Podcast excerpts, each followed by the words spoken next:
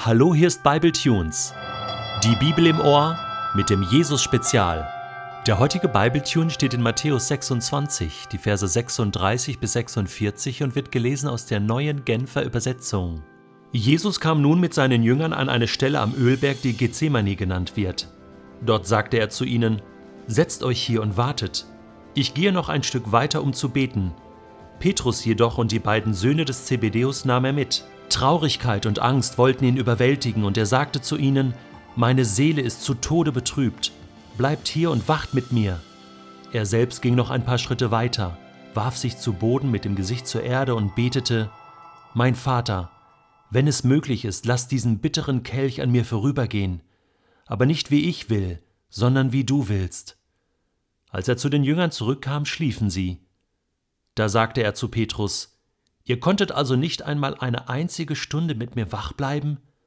Wacht und betet, damit ihr nicht in Versuchung geratet. Der Geist ist willig, aber die menschliche Natur ist schwach. Jesus ging ein zweites Mal weg und betete, Mein Vater, wenn es nicht anders sein kann und ich diesen Kelch trinken muss, dann soll dein Wille geschehen. Als er zurückkam, waren sie wieder eingeschlafen. Sie konnten die Augen vor Müdigkeit nicht offen halten. Er ließ sie schlafen, ging wieder weg und betete ein drittes Mal dasselbe Gebet. Dann kehrte er zu den Jüngern zurück und sagte, Wollt ihr noch länger schlafen und euch ausruhen? Seht, die Stunde ist da, in der der Menschensohn in die Hände der Sünder gegeben wird. Steht auf, lasst uns gehen.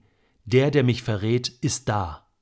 Gethsemane, ein kleiner paradiesischer Garten in der Nähe von Jerusalem erinnert uns an den Garten, der mal in Eden war, wo der Mensch seinen Gott und Gott seine Menschen verloren hatte. Und nun das hier. Hier in Gethsemane wirft sich ein Mensch namens Jesus auf sein Angesicht und sein Leben in die Waagschale, um den Willen des Vaters zu tun. Ja klar, es war schon lange so von langer Hand geplant. Ja klar, Jesus hat es bestimmt auch schon immer gewusst. Ja klar, es war seine Bestimmung und es musste einfach geschehen. Doch warum dann dieser Kampf? Warum so verkrampft? Warum ein, zwei, ja drei Gebete an Gott mit der Bitte um einen anderen Weg? Jesus, was machst du da?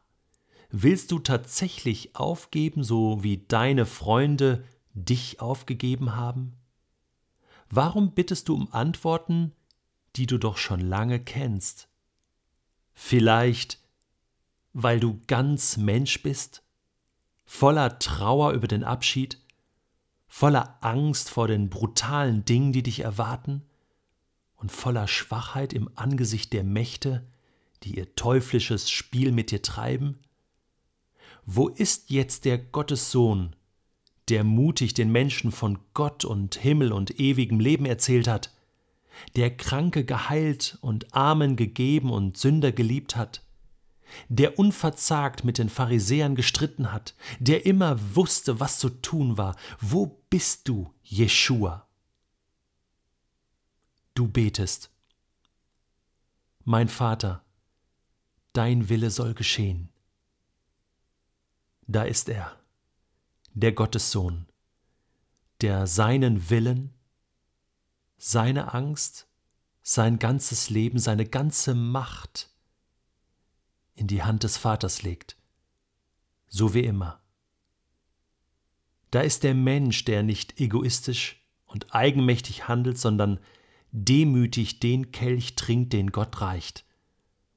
Was für ein Höhepunkt der Heilsgeschichte Gottes. Adam und Eva nahmen sich, was Gott verboten hatte, was Gott nicht gegeben hatte, und du nimmst nur, was Gott dir gibt. Das ist die Haltung, die uns bestimmen soll. Es ist die Haltung, die du, Jesus Christus, uns vorgelebt hast. Du, der du Gott in allem gleich warst und auf einer Stufe mit ihm standst, nutztest deine Macht nicht zu deinem eigenen Vorteil aus, im Gegenteil. Du verzichtetest auf alle deine Vorrechte und stelltest dich auf dieselbe Stufe wie ein Diener. Du wurdest einer von uns, ein Mensch wie andere Menschen. Aber du erniedrigtest dich noch mehr. Im Gehorsam gegenüber Gott nahmst du sogar den Tod auf dich. Du starbst am Kreuz wie ein Verbrecher. Deshalb hat Gott dich auch so unvergleichlich hoch erhöht und dir als Ehrentitel den Namen gegeben, der bedeutender ist als jeder andere Name. Und weil du, Jesus, diesen Namen trägst, werden sich einmal alle vor dir auf die Knie werfen. Alle, die im Himmel, auf der Erde und unter der Erde sind, alle werden anerkennen, dass Jesus Christus der Herr ist und werden damit Gott dem Vater die Ehre geben,